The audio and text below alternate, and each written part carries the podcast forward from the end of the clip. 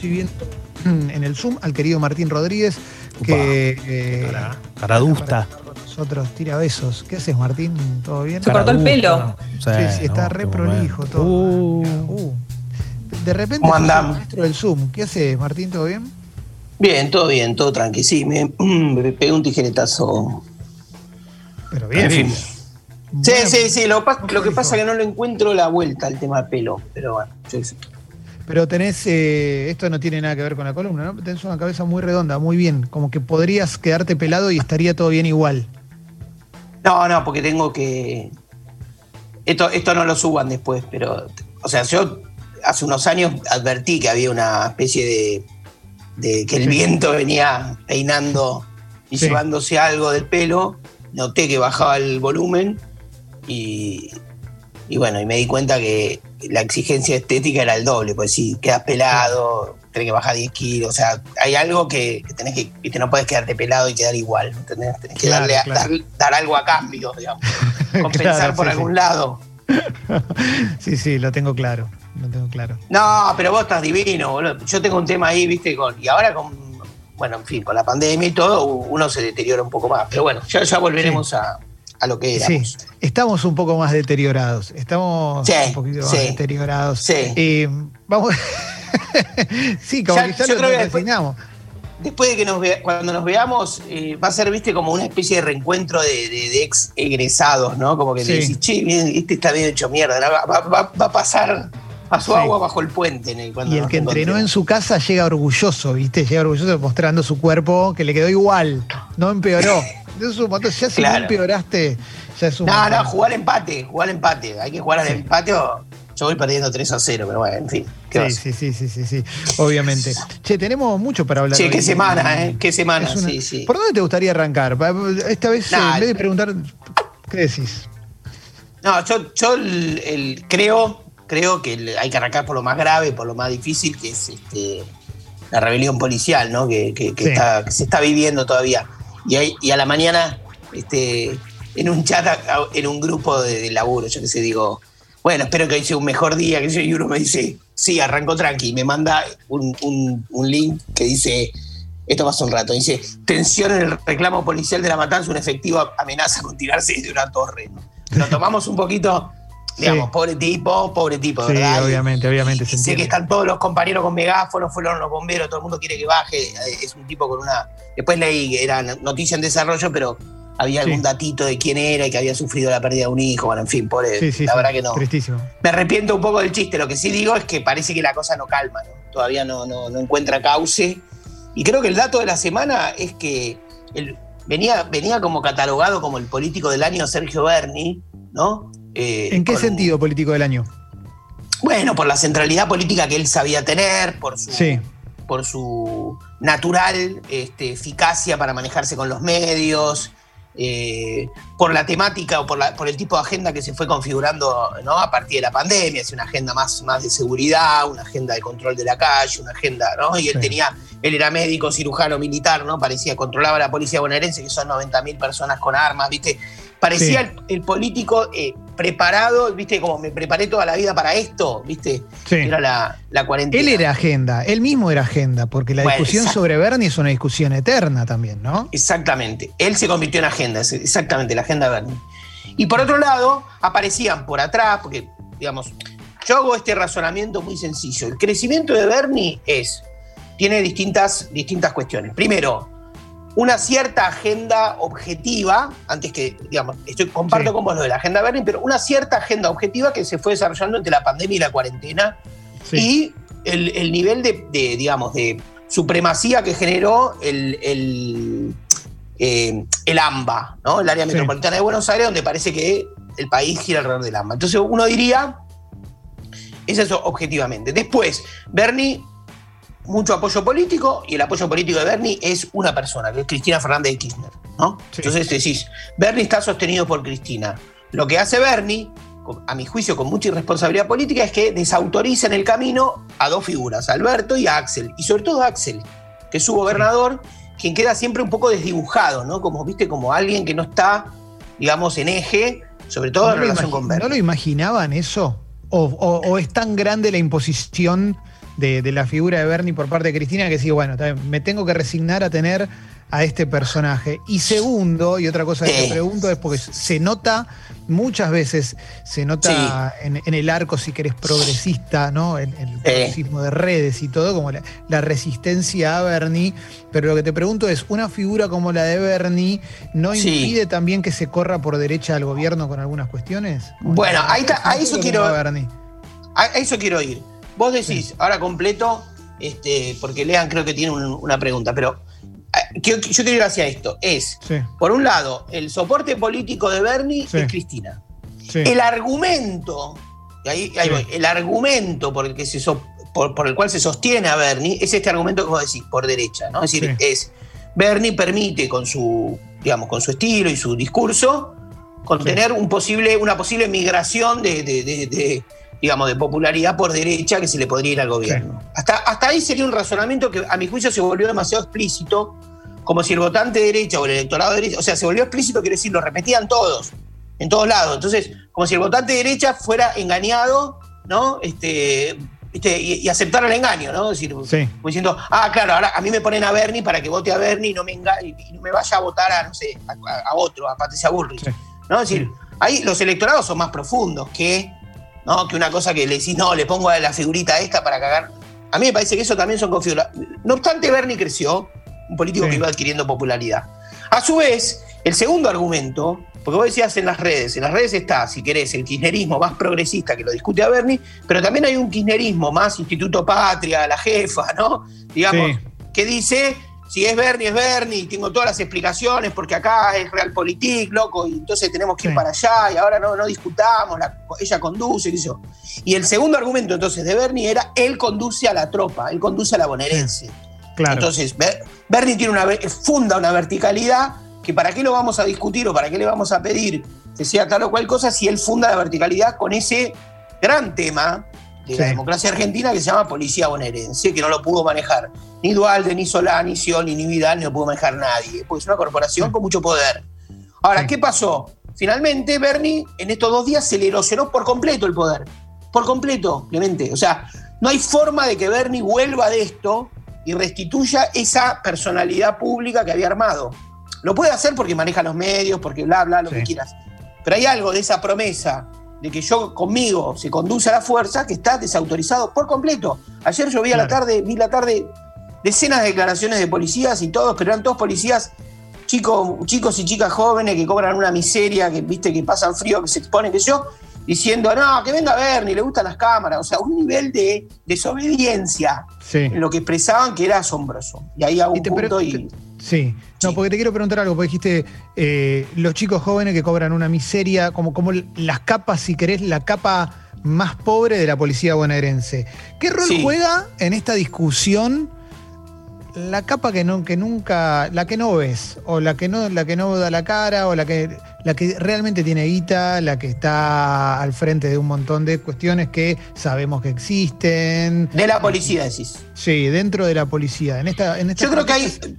Sí. Yo, creo que hay un, primero hay una, hay una injusticia estructural, o, en todo caso un retraso salarial estructural en toda la fuerza. Es llamativo que un comisario de la bonaerense gana mucho menos que un comisario de la Policía Federal o de la Policía de la Ciudad. Y que un agente con escasa formación, que está recién empezando, gana el básico muchísimo menos que lo que gana un policía de calle en la ciudad o en la metropolitana. Eso es básico, o sea, 34 a 60 eh, o a una cosa así, sí, la, la, relación, y después 60 a 120 en el caso de los comisarios. Entonces vos decís, ahí tenés, el caldo de cultivo es una realidad salarial pésima. Punto, punto seguido.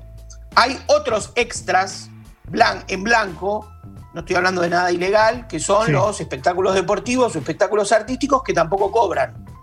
Y tienen, y hago una, y hago una aclaración de lo anterior, los policías de calle o esos cobran una miseria. Ayer había una, una chica que seguramente era una esposa de un policía que decía, la vida de un policía vale 50 pesos, ¿no? que es lo que cobran por hora. Después aparece que es 54, otros dicen en 40, no sé, pero se mueve en una franja de miserabilidad total, lo que cobran por hora. ¿Cuántas horas tiene que trabajar un policía para tener un sueldo digno? Después además se suman lo que ellos denuncian, que no, hay ninguna confirmación, pues, que es que no, no fueron asistidos con alcohol en gel, con guantes, con barbijos, es decir, con todo el material para el trabajo. Entonces hay, una, hay un nivel de miseria salarial y de condiciones de trabajo notables. O a uno le da ganas de decir, a ver, ni dale, loco. O sea, fuiste el gran representante corporativo de la fuerza, pelea por la dignidad de esos mismos trabajadores. Sí. No obstante, están los extras que faltan, que dijimos en blanco, y hay una parte que va a punto a lo que vos preguntaste, que es, ¿dónde está la otra economía en negro que es sustancial en la economía de la policía? Si vos querés, sobre esto hay un tipo que, que, es, que hoy es funcionario, pues ministro de Seguridad de Santa Fe, pero que es, uno de los, es muy mediático y ha escrito mucho, que es Marcelo Saín, que indica que hay una economía en negro de recaudación de las comisarías en todas las policías de la Argentina y sobre todo las policías urbanas, que tienen sobre esa caja que manejan los comisarios y que no baja, eso hay que decirlo, que no baja, que no es que es el, no es una como diría el turco así, es una cadena de la felicidad, digamos, de la comisaría, pero que no baja y que atesoran y que enriquecen a, eso, pero que también sí incluye la economía del funcionamiento de las comisarías. Es decir, muchos de los gastos se terminaban, eh, digamos, de esos gastos recaudados terminaban financiando gastos, perdón, de esa, guita recaudada financiaba gastos de las comisarías. Entonces ese también es un dato, es hay que ver que está todo más empobrecido, incluso la recaudación ilegal, que en muchos casos son las quintas que se pagan, por ejemplo, abre un boliche, un restaurante, una parrilla en cualquier barrio, y vos al policía que ves, te vas ahí por Palermo, y vas a una parrillita y ves un cana, ese policía está puesto ahí por una decisión, digamos, política, entre comillas, del comisario que cuida esa cuadra y eh, los, negocios de esa cuadra ponen una guita. Ese funcionamiento está, y digo la ciudad, pero puedo decir cualquier municipio del conurbano o cualquier ciudad de la Argentina. esto funciona así y, forma parte de la informalidad. Ahora, eso es también una caja que se achicó. Entonces vos decís, hoy el malestar es completo. Ayer hablé con un funcionario de seguridad de un municipio y me dijo, yo le digo, bueno, háblame del ecosistema que te rodea. Decime cómo ves a los policías, pibitos del Gran Buenos Aires, pibitos y pibitas, digo pibitos porque son jovencitos muchos, 25 años, qué sé yo, que merecen todo el respeto y a mi juicio que merecen ser dignificados en la condición laboral. Este, ¿Cómo los ves? Y me dijo, es la rebelión de ellos. me dijo, es la rebelión de los obreros de la policía. Es decir, es una rebelión de abajo hacia arriba, con la vista gorda de los de arriba. O sea, tu pregunta es, me parece que en muchos casos comisarios y todo, lo que dicen es, y bueno, se veía venir, cada tanto ocurre, y ahora las redes sociales, que, es, un, que es un uso masivo que tienen las nuevas generaciones, además de policías, magnificaron esto. Y esto vos decís que a Bernie entonces lo, lo erosionó. Bernie no es, no, es, el mismo Bernie. No puede serlo. es el desafío político más grande que tuvo Bernie en, historia, en su historia política. O sea, Bernie hoy está ante el desafío más grande. Es decir, yo no, no creo que Bernie ni es un tonto, ni es un hombre este, que hay que tirar por la ventana en términos políticos, porque creo que Bernie le ha dado mucho a la. ha sido muy útil para la política argentina, sobre todo para, los para el proyecto al que él pertenece, que es el del kirchnerismo. También hay una parte que es compleja de Bernie, que es, si vos tomás al pie de la letra sus discursos, y vos te quedás con lo discursivo, la pregunta es, ¿quiénes sostienen a Bernie? ¿Un sector duro del kirchnerismo? Cristina Fernández. ¿Contra quién discute Bernie? Conceptualmente. A mi juicio, contra ellos. Es decir, cuando vos ves a Bernie diciendo, porque acá vamos a defender el derecho a la propiedad, porque acá parece discutir, no, no, contra Cristina y, quienes, y, su núcleo estrictamente o personalmente, sino contra los fantasmas que desata el discurso de Cristina en la derecha argentina. Bernie disipa la idea, como se corrió ahora de se viene el comunismo. Es decir, cada medida, Vicentín, la reforma judicial, lo que sea, parecen todas medidas de una especie de chavismo en proceso que va contra la seguridad jurídica y, el derecho a la propiedad privada en la Argentina. Entonces Bernie aparece ahí como un pato vica que dice, no, no, no, no, no, esto no tiene nada que ver, acá el derecho a la propiedad lo garantizo yo, qué sé yo. Entonces, parece conceptualmente operar contra los mismos que lo sostienen, ¿no? Esa es la parte medio de morderse la cola, pero que a la vez hacia la política, ¿no? Te, voy a cambiar de tema ahora y te voy a llevar a, hablar un poquito de la reta, porque la reta fue también un nombre muy mencionado esta semana a partir de lo que pasó con, las aperturas, ¿no? con las aperturas de, los bares y, todo eso que incluyó, ¿no? Eh, que, diera la sensación, depende de lo que leas, es, la culpa es 100% de la reta. ¿eh? es medio como, y si ya sabes qué va a pasar, ¿para qué lo haces? ¿Eh?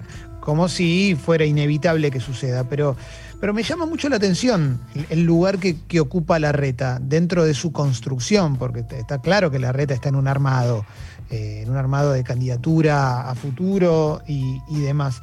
¿Cuánto influye en esta apertura la presión interna también de Junto por el Cambio, eh, la figura creciente, por lo menos, o, omnipresente, hasta la semana pasada de Patricia Bullrich, ahora guardada por, por, un tema de salud, por, porque se, agarró el virus, pero eh, ¿cuánto influye todo esto en que la reta haya abierto? ¿O vos decís que es 100% independiente esta decisión? No, no lo tengo. No, me, A ver, yo creo que la reta el otro, la otra parte de Cambiemos, Bullrich y, todo, vienen, a mi juicio, intentan como potenciar y sintonizar un, hmm. electorado de derecha, de indignación, de rabia frente a lo que está pasando.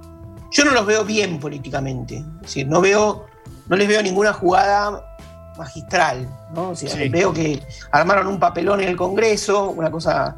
Eh, la, escena, ¿no? Que no se entendía, ¿no? Como este, eh, eh, de cuerpo presente, no dando quórum.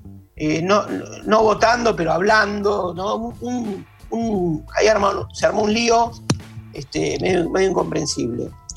Sí. A mi juicio, el temperamento de la reta es un poco ciolista, es el tipo que espera que la realidad le arme.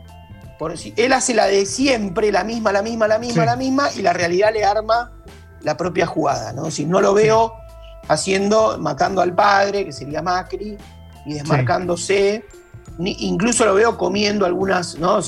tirando puentes con Marcos Peña, con Gabriela Michetti, con Carrió, o sea, haciendo un juego medio equidistante y, parejo con todos los sectores, pero no lo veo con una vocación de un tipo que se va a plantar como la que tiene Bullrich, que se planta, que lo llama tibio, ¿no? que, lo apura.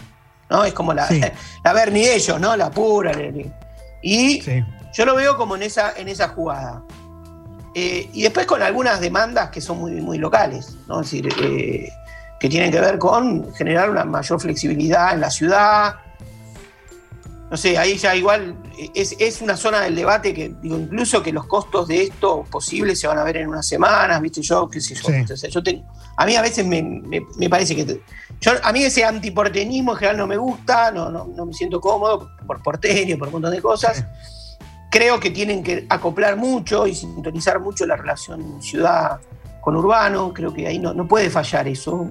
La coordinación metropolitana es fundamental, es lo que está discutiendo la Argentina, te diría, y, me parece que es una macana que se, se desarme hoy ese, ese, acuerdo. Es decir, el acuerdo ese, la, mesa tripartita, Alberto, Axel y, y Larreta, bueno, en fin. Pero creo que, sí, creo que la grieta y las internas hoy se comieron la dinámica frente a la pandemia y ocurre en el pico, ¿no? Si estamos en una mala semana política, institucional, o sea, ¿no? Estamos en un mal momento en la Argentina. Puede durar poco, o sea, puede amainar un poco y, ordenarse, ojalá, pero estamos en, te diría, casi las peores semanas de, no solo por el pico de contagios, ¿no? sino por el, por el desajuste institucional que se está viviendo el otro día, y, con esto ya cerramos, pero te, me, parecía que estaba bueno mencionarlo, el mismo hilo que mencionaste la semana pasada del sociólogo Feyerstein, cuando hablaba de los mecanismos de negación, hablaba de los riesgos de, eh, o lo que implicaba para, para, para un político en ejercicio comunicar algo, algo choto. Claro. Sobre todo porque, porque te baja, te baja la, imagen pública, porque lo van a capitalizar tus adversarios y demás. Pero, ¿vos ves posible eh, que, tanto Axel Kisilov ya lo hace igual bastante, ¿no? Pero Alberto Fernández, Horacio Rodríguez Larreta, tengan una comunicación un poco más sincera con respecto a, su potencial electorado y a la gente que, a la gente que, a los ciudadanos, como para decirle, loco, esto está pésimo. Está pésimo, hay que volver todo para atrás, es un desastre, se van a morir todos los viejos. ¿Vos te imaginás algo así en algún momento? Que en realidad sería lo más, lo más honesto para comunicar. Sí, lo veo difícil, lo veo difícil. Vos fíjate que ayer, sumando eso, que ayer la Universidad de Oxford y el laboratorio Arte, Arte Z, ¿no? AstraZeneca. este, Arte Z. Eh, dijo, bueno, pospone, retrasa. Sí, ponen en pausa. Claro, Hugo Sigman dijo hasta abril no habría vacuna, es decir, es como no hay una, no hay una zanahoria no hay una zanahoria, ¿no? Entonces, este, no sé, igual es, es una zona. Me parece bien eh, el, hilo. Yo no estoy tan de acuerdo o, tan del todo de acuerdo con ese hilo sociológico, pero me parece, me, parece bien que haya una apertura a pensar lo que está pasando, que, el comité de expertos de la Argentina sea más inclusivo en, quienes tienen voz autorizada para ver cómo miércoles se sale de esto y cómo miércoles se sigue con esto. Es decir, lo que está pasando es. la política no le puede poner palabras al desajuste que ya vino por abajo de la sociedad, que desarmó la, desarmó la cuarentena, la desarmó. Después, obviamente, que hay, sí hay una cosa para decir, que es una boludez por ahí, pero. Eh, o, que es una cosa muy difícil de cuantificar y qué sé yo, pero bueno, uno puede irresponsablemente decirlo, que es que tampoco la sociedad es idiota. O sea, tampoco tomemos que, que, todos, que la sociedad argentina y ni siquiera la ciudad de Buenos Aires son solo porteños en birrería sin, sin barbijo tomando, ¿no? O sea, ah, obvio. Yo veo que hay una, veo que hay una, cantidad de conductas que se mantienen como inalterables, ¿no? Este, sí. De verdad, yo paseo con mis hijos, o sea, yo, yo a la noche no, no, viste, a la noche tengo insomnio, o sea, no, sé qué es la noche para, ¿no? Ya, ya estoy, estoy retirado. Pero, pero durante el día y las cosas que veo y en los comercios y todo veo, veo que hay una conducta instalada. ¿no? Tampoco sería tan injusto en creer que la sociedad tiró la casa por la ventana, hizo cualquier cosa. ¿no? Eh, pero efectivamente el, daño económico es tan grande, es tan difícil, que no, que no lo sabemos. O sea, todas estas políticas expansivas que tuvo el Estado son como grandes respiradores artificiales ¿no? sobre la economía. Vamos a hablar de la economía así, una línea muy, muy rápida. Y cuando vos pensás en todos esos eh, respiradores que se llaman IFE o ATP, vos tenés que pensar que hoy funcionan muchos de esos y que algunos están instalados sobre empresas que los necesitan para mínimamente funcionar.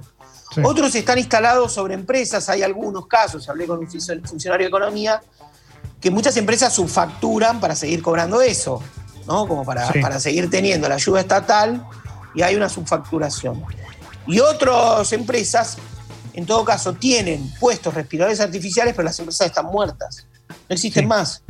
Y como está detenida el funcionamiento de la justicia, son empresas que no se presentaron en concurso de acreedores, son empresas. Es decir, hay una parte de esto que cuando se retire la pandemia, vamos a ver que hay una parte de la economía argentina que murió en el camino. Sí. O sea que vamos a ir hacia un PBI más chico y a una desigualdad mayor en la economía argentina. Entonces, esa complejidad es una bomba. ¿no? ¿Qué es lo que viene? Entonces, hay que también hay que empezar a. Entonces, yo no tengo, no, tengo por qué dar línea ni decir cómo tiene que ser la, decisión. Yo acataría una fase 1, acataría lo que sea, pero creo que en la política, desde Alberto Fernández para abajo, están todos contemplando la complejidad de esto. Totalmente. Martín, gracias, ¿eh? como siempre, lujazo escucharte. Abrazo enorme.